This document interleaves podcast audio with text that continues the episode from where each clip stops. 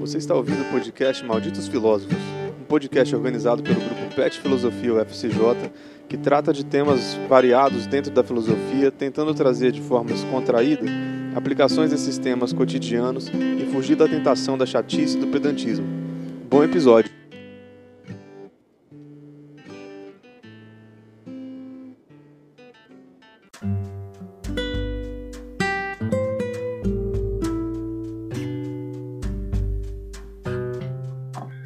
Nossos canais de contato, para lembrar vocês, são o e-mail petfilosofia.ufsj.edu.br e o Instagram, arroba petfilosofiaufsj. Não deixem de conhecer também os outros projetos do Pet Filosofia, apresentando filósofos peripatéticos, cinefilosofia e Sociedade dos Filósofos Vivos que estão nas nossas redes e o Boletim Cogitans no Facebook.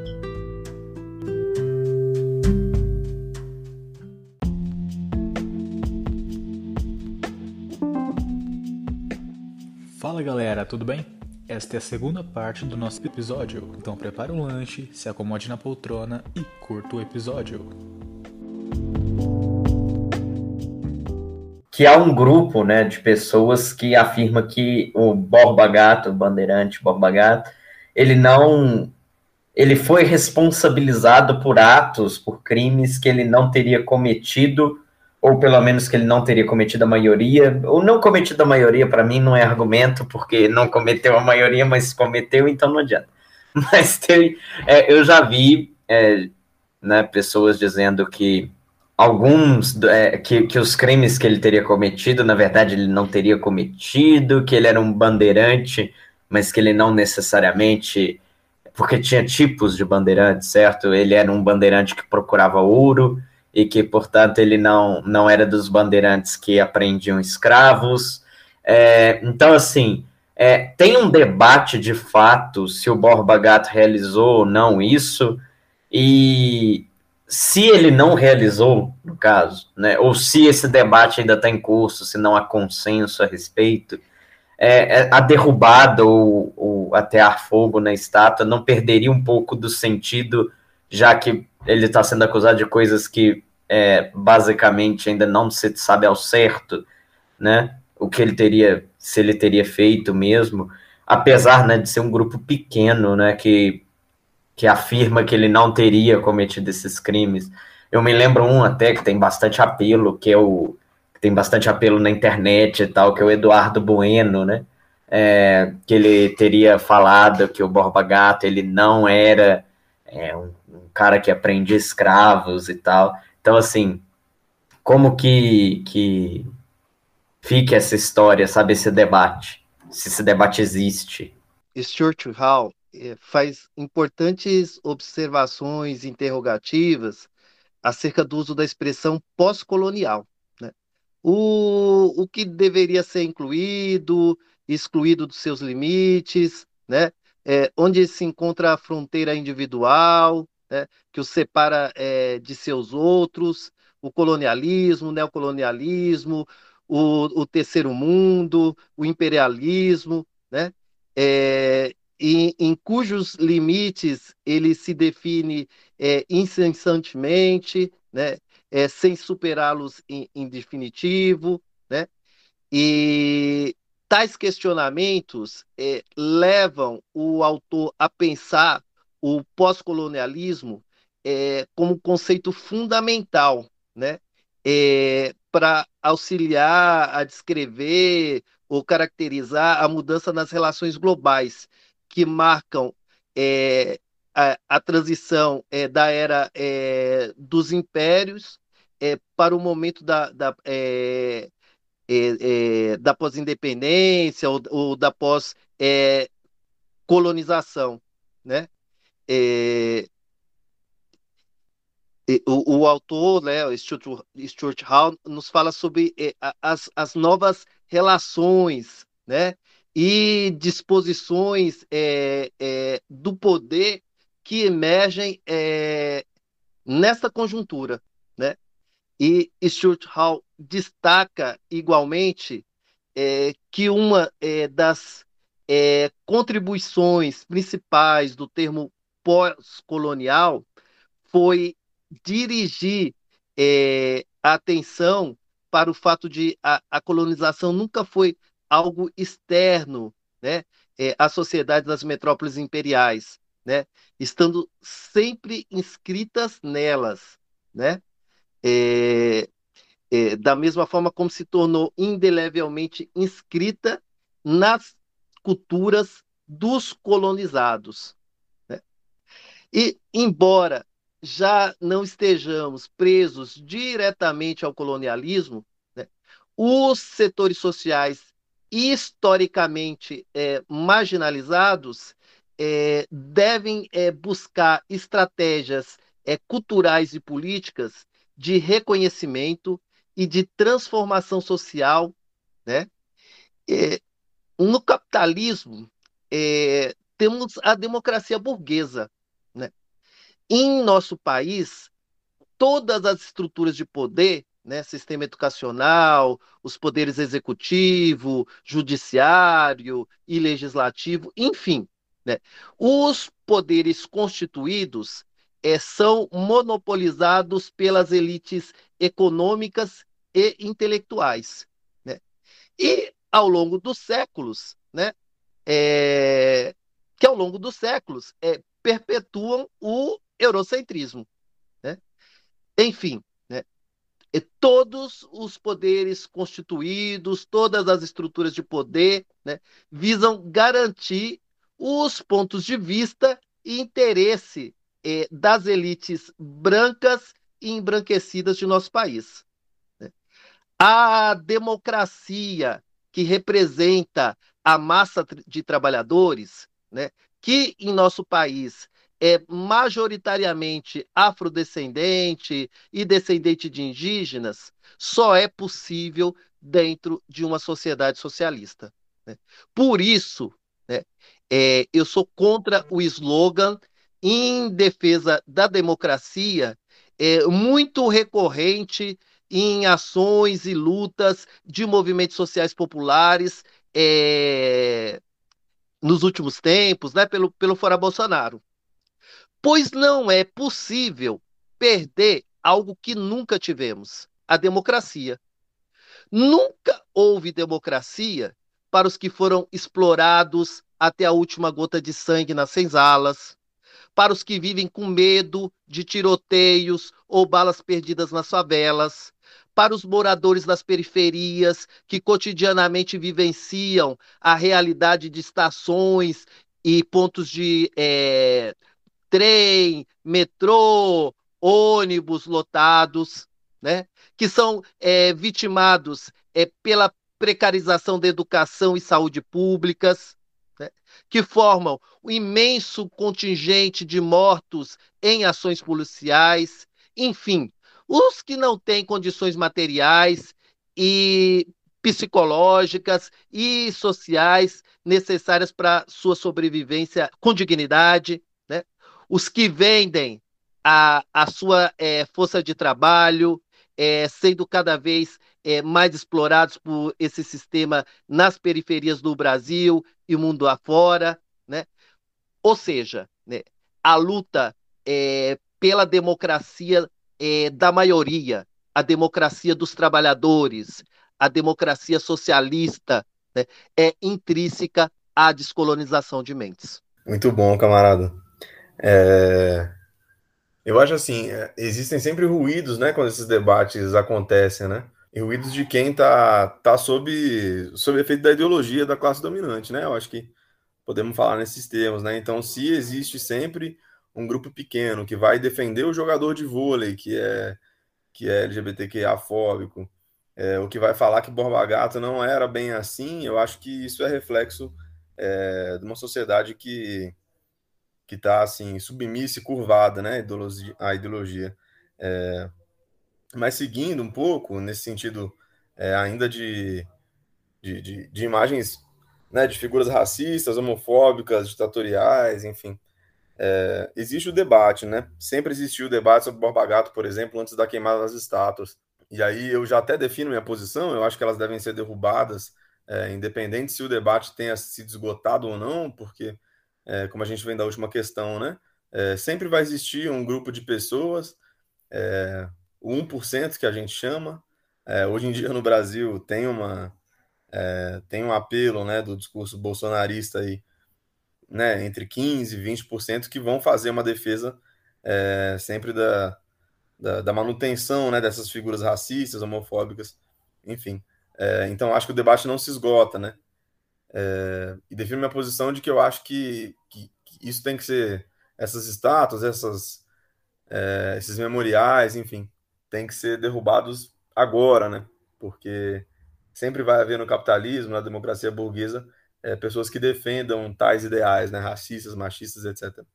Mas o que, que, você pensa disso, Walter, sobre o quanto que esse debate já tem sido travado e está consolidado, é, o quanto é danoso, né? Tanto para a formação, né? Do, é, do, dos brasileiros, das brasileiras, brasileiros, é, crescer sob esse, esse país onde a gente vê referências é, em nomes de ruas, etc., é, de racistas. Como, como é que você acha que, que, que avança, é, já que a gente já, já vem conversando há, há muito tempo, já vem debatendo né, há muito tempo na esfera jurídica, na esfera institucional, nas câmaras, como é que a gente consegue avançar se o caminho é mesmo derrubar antes, porque assim já tem muitos anos que a gente fala sobre isso, que a gente denuncia é, esses monumentos. É, o que, que, você acha da ação direta, né? Ao mesmo tempo que a gente está fazendo é, o debate político, as discussões institucionais, é, é necessário sim a, a, ação direta, como foi o caso é, do Galo de Luta, né? Junto com os camaradas dele é, da Revolução Periférica, se eu não me engano. É, é necessário ainda hoje é, tomar essas ações de ação direta mesmo, ir lá e derrubar, porque é isso, o debate já está se arrastando há muito tempo e a gente não, não tem conquistado é, grandes avanços. O que, que, você, que, que você pensa da ação direta, no caso, é, para além do, da discussão? Eu comungo do mesmo posicionamento seu, David, né? E do Djonga também, né? Gosto muito da frase do Djonga, né? Que ele fala fogo nos, nos racistas né? E que seria hipócrita é, se ele é, falasse o contrário, né? Num mundo onde os caras é, colocaram fogo na gente no passado. Né? Então, é, na sociedade é, capitalista, a gente tem disputa de narrativas. Né? E os meus padrões, os meus valores, os meus interesses, com certeza não são os mesmos eh, das pessoas que formam as elites desse país. Então, né, eu acho que essa luta mais do que legítima, porque eu defendo eh, a descolonização de mentes. Perfeito, perfeito, Valtecinho. Tem uma, tem uma outra questão em volta do caso. No caso da estátua do Borba Gato, tem um outro aspecto que é a questão do valor estético, né? Sempre foi uma estátua considerada muito estranha. É, para quem não conhece, se você procurar a imagem aí no Google, você vai entender. é, quem está ouvindo e não conhece, né, vai entender o que, como que é a estátua e por que ela causa um estranhamento. É, então, ela sempre causou uma estranheza, né?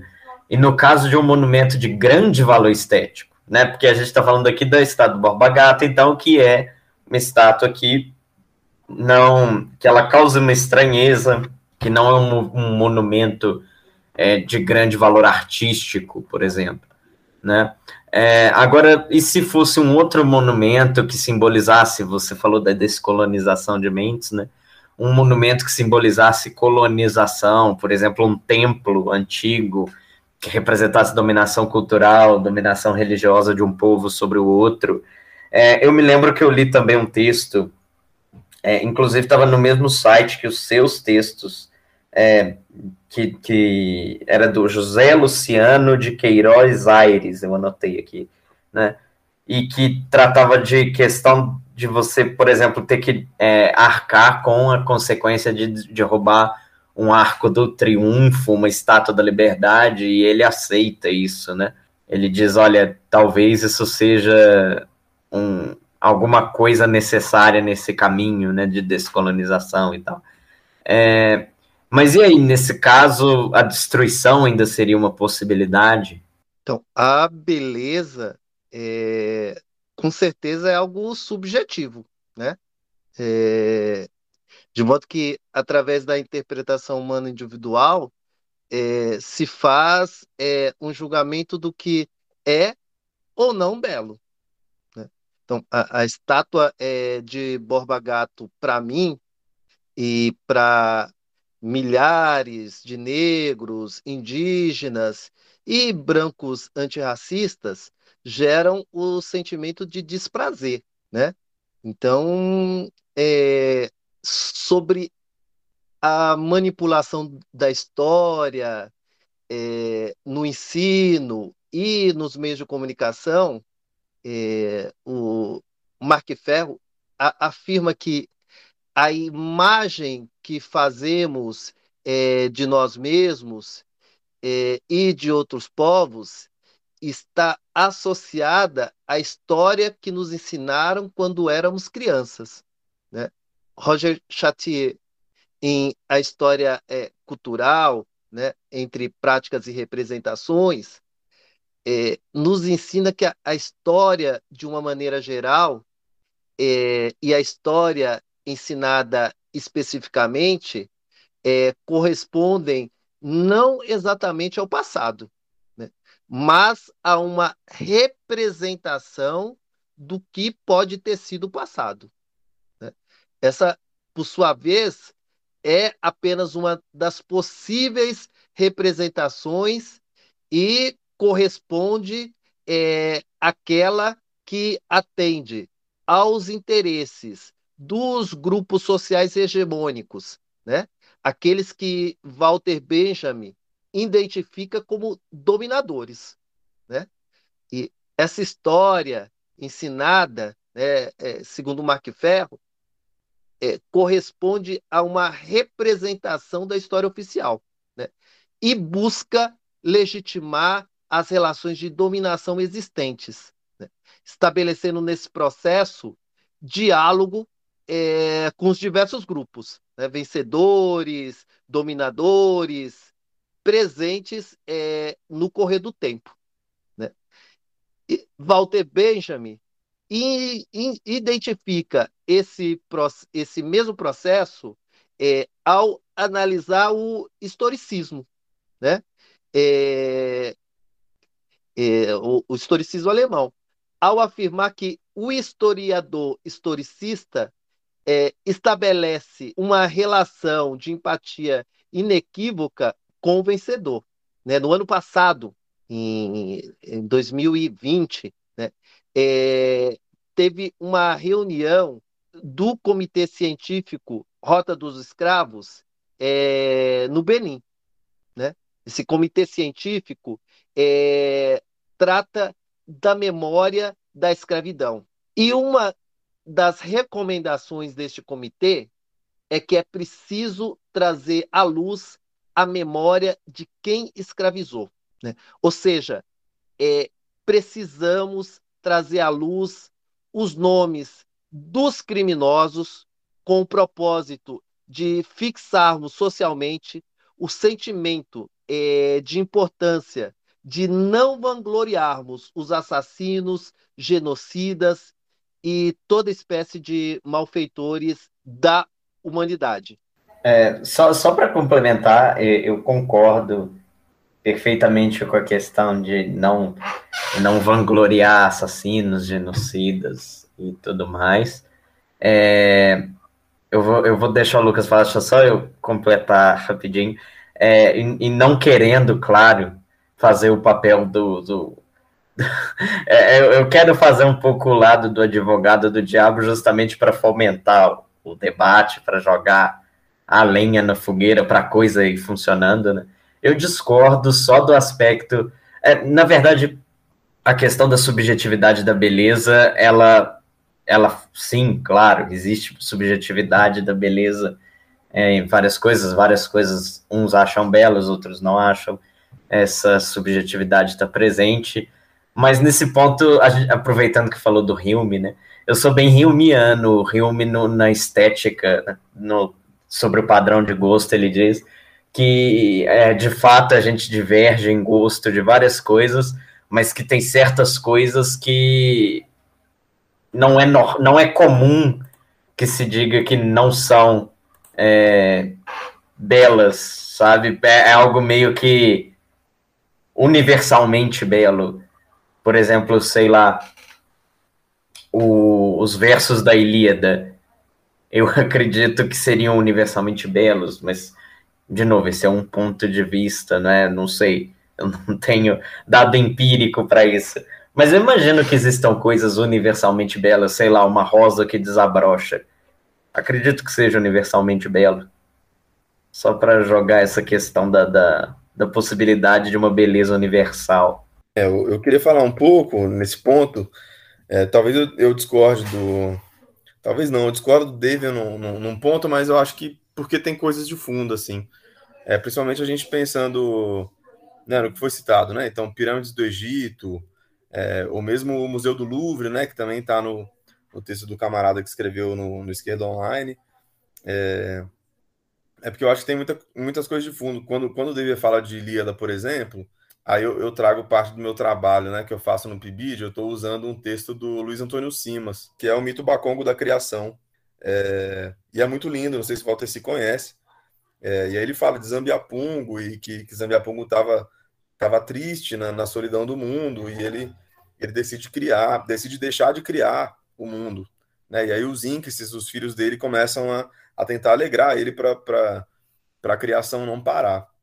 É, e aí eu acho que tem esse elemento, é, tanto nessas, nessas representações né, do, das pirâmides, no caso das pirâmides não, mas na Estátua da Liberdade, ou seja num Big Ben em Londres, ou coisas assim, é, que tem toda uma história, né? E a gente, morando em São João, convive muito com isso, né? As igrejas históricas, lindas e maravilhosas, mas que de fundo é, você tem uma história de genocídio, tem uma história é, de opressão, de assassinato, de, de tortura, enfim, é, de povos negros e povos inteiros, assim.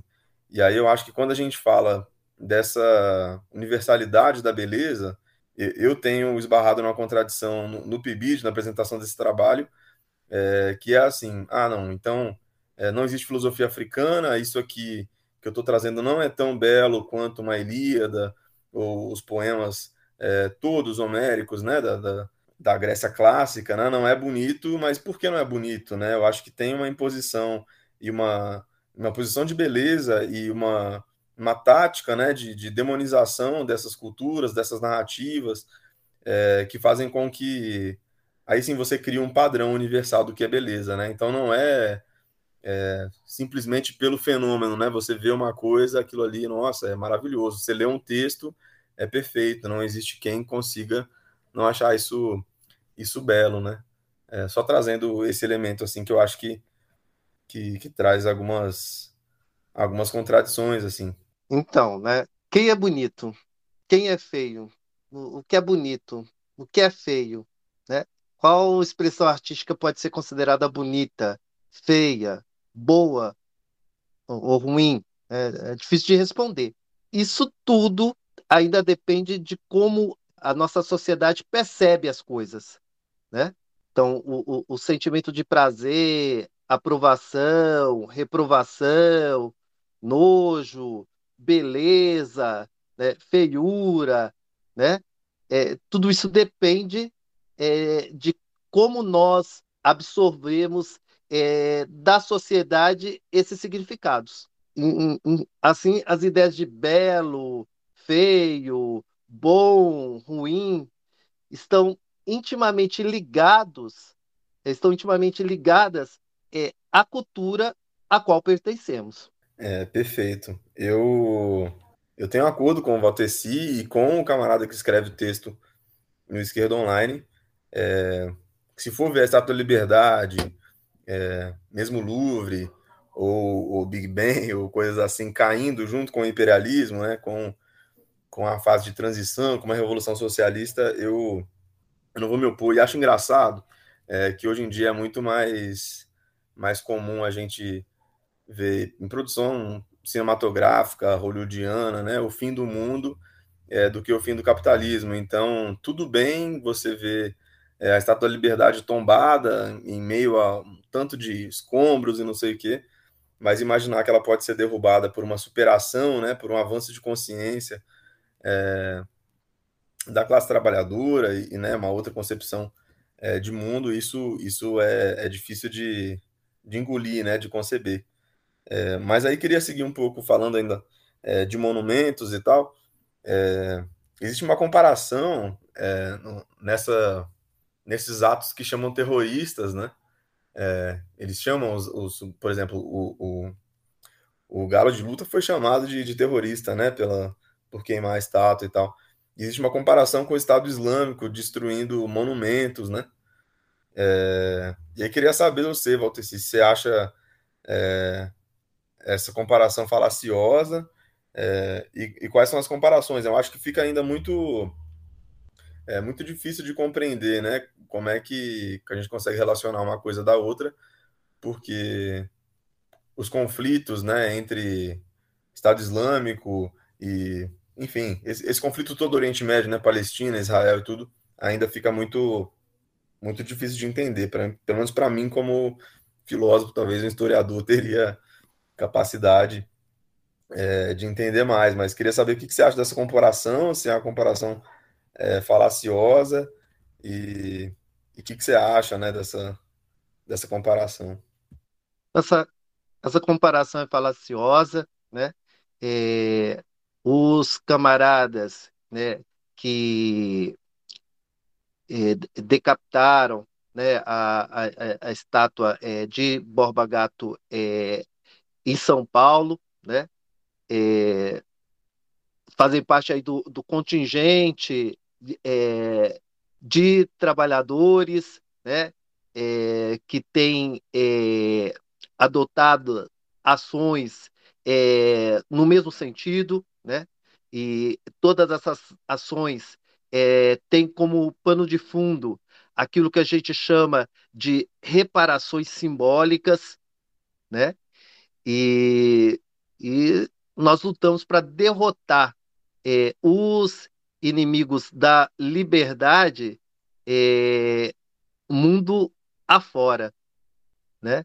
Eu concordo com o com Hebe Matos, é, que nos diz que somos herdeiros é, de um Estado contrabandista é, de crianças africanas e que ergueu muitas estátuas é, para pagar esse fato e que é absolutamente revoltante, é, mas não de todo surpreendente, é, que nossas instituições é, continuem ignorando o assassinato contumaz né, de crianças negras, né, de crianças e adolescentes negras, né, é, sobretudo é, meninos e jovens negros, né, é, por suas forças policiais, né?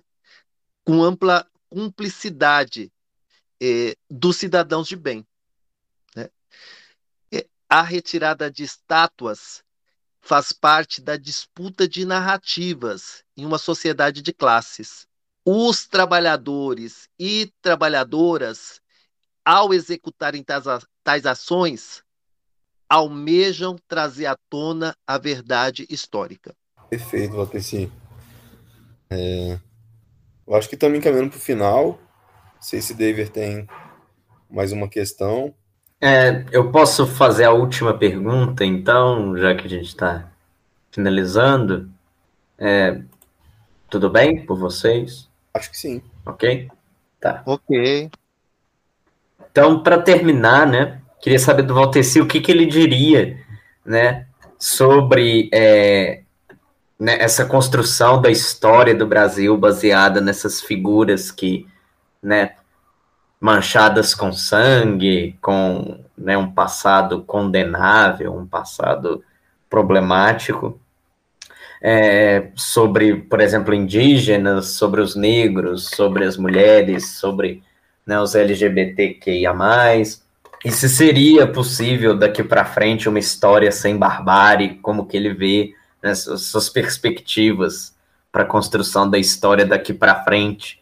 Como adverte Mignolo, toda mudança de descolonização, né, não racistas, não heterossexualmente patriarcal. Né? É, toda mudança deve suscitar uma desobediência.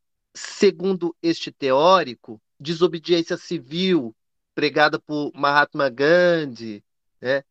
é, Malcolm X, é, Martin Luther King, né? É, de inúmeras lideranças é, negras, é, antirracistas, é, anti-LGBTQI-fóbicas, né, é, antissexistas, foram, de fato, é, grandes mudanças. E eles desobedeceram. Então, a desobediência civil né, é fundamental, porque se não existir desobediência civil, né, é, a sociedade permanecerá presa em, em jogos é, controlados é, por teorias eurocêntricas. E, então, dessa forma, é, é, necessário trazermos à tona o, o posicionamento de Malcolm X. Temos que mudar nossas próprias mentes. Né? É, é, temos que mudar nossos pensamentos a respeito um dos outros. Né? É, temos que nos ver é, com novos olhos. É, temos que nos aproximar é, de modo caloroso. A MCZé é, nos expõe que da colonização à civilização, a distância é infinita, é, que de todas as expedições coloniais acumuladas, que de todos os estatutos coloniais elaborados, de todas as circulares ministeriais expedidas, é impossível resultar é, um só valor humano. Ou seja, é, a MCZ é enfático né, ao nos advertir, com, é, é, é, segundo suas palavras, né, é, falam-me de progresso, de realizações, de doenças curadas, é, de níveis de vida elevados acima de si próprios, né? E aí a, a, a continua. E eu, eu falo de sociedades esvaziadas de si próprias, de culturas espezinhadas, de instituições minadas, de terras confiscadas, de religiões assassinadas, de magnificências artísticas aniquiladas, né, de extraordinárias possibilidades é, suprimidas né, e assinada. E assinala, é, lançaram-me a cara fatos, estatísticas, quilometragem de estradas, é, de canais, de caminhos de ferro, né? E aí, para finalizar, né, é, eu cito a fala de Aimé Césaire. A ação colonial, a, a empresa colonial, fundada sobre o desprezo pelo indígena e justificada por esse desprezo, tende inevitavelmente a modificar quem a empreende. Né? É, que o colonizador, é, para se dar boa consciência, é, se habitua a ver no outro o animal e se exercita a tratá-lo como animal, ainda conforme César, né, tende é, a objetivamente a transformar-se ele próprio em animal. Ou seja, né, é, a luta é, pela descolonização mental né, é, caminha lado a lado, deve caminhar lado a lado a luta é, pela emancipação da classe trabalhadora. E a, a democracia de verdade né, a, só se dará é, com a emancipação de fato é, da grande massa, é, ou seja, dos trabalhadores. E essa democracia, de fato, é, só existirá é, dentro é, de um sistema é, socialista. porque, como nos ensina é, Malcolm X, não há capitalismo sem racismo. É isso. Quero agradecer a participação, né? É, afro abraços aí é, a, a, a, todos é, envolvidos aí na produção desse podcast e a todos os ouvintes. Muito obrigado pela participação, Valteci. Obrigado, Lucas. Obrigado, Daniel, né, por terem participado. Vocês querem falar alguma coisa, vocês dois? Eu quero agradecer. Eu achei a experiência maravilhosa. E é isso. Espero que na próxima vez eu esteja menos tímido. E eu amei, Valteci. Parabéns. Queria só agradecer também a disponibilidade é, do camarada Valteci é, de trazer elementos tão bons assim. É, sempre que eu lembro, eu acho que muito pertinente, né? Sempre que eu lembro é, do Borba Gato, de todo esse debate que, que é feito, né? Quando a gente é colocado como terrorista, como, como radical e reivindico esse lugar da radicalidade. É, eu lembro do discurso do Malcolm, né? Que, que depois de uma grande exposição, é, ele fala que a gente deve construir essa sociedade, né? E por qualquer meio necessário, né? Então, eu acho que é isso, não tem como a gente se, se, se conformar. É, e aí saúdo também a referência do Valteci ao Martin Luther King e ao Gandhi, né? Da desobediência, de, desobediência civil. E, e é isso, se a gente seguir obedecendo é, a ideologia dominante, a gente é, seguir se curvando para essas figuras, para essas placas de rua, para tudo isso que impõe, né? A gente já nasceu na sociedade do jeito que a gente está.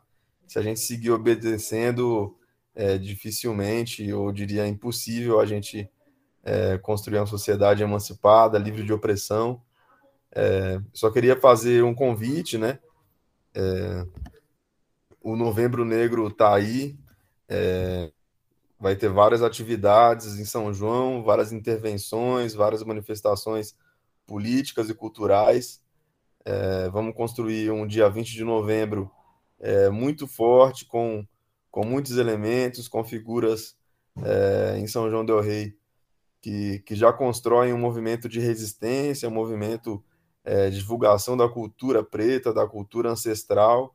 E é isso, queria já deixar o convite para todo mundo saber. Não temos ainda tantas informações, mas nos próximos podcasts podemos é, ir trazendo novas informações. É, mas é isso, dia 20 de novembro vai ser grande, é, vai ser um dia da gente é, reivindicar esse lugar da resistência e de construir é, uma sociedade emancipada, livre de opressões.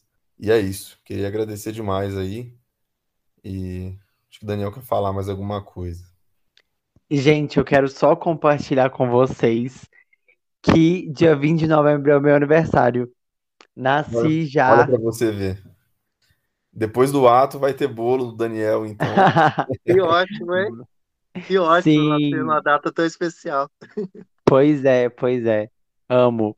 Mas é isso, é, camaradas, camarada Lucas, David, Daniel, não podemos nos iludir com a democracia burguesa. Né? É, a democracia de massa só é possível em uma sociedade socialista. Né? É, o socialismo é a única possi possibilidade de uma sociedade radicalmente democrática. Eu não tenho dúvida disso. Então é isso. Muito obrigado a to todos que nos ouviram. Até a próxima. Tchau, tchau.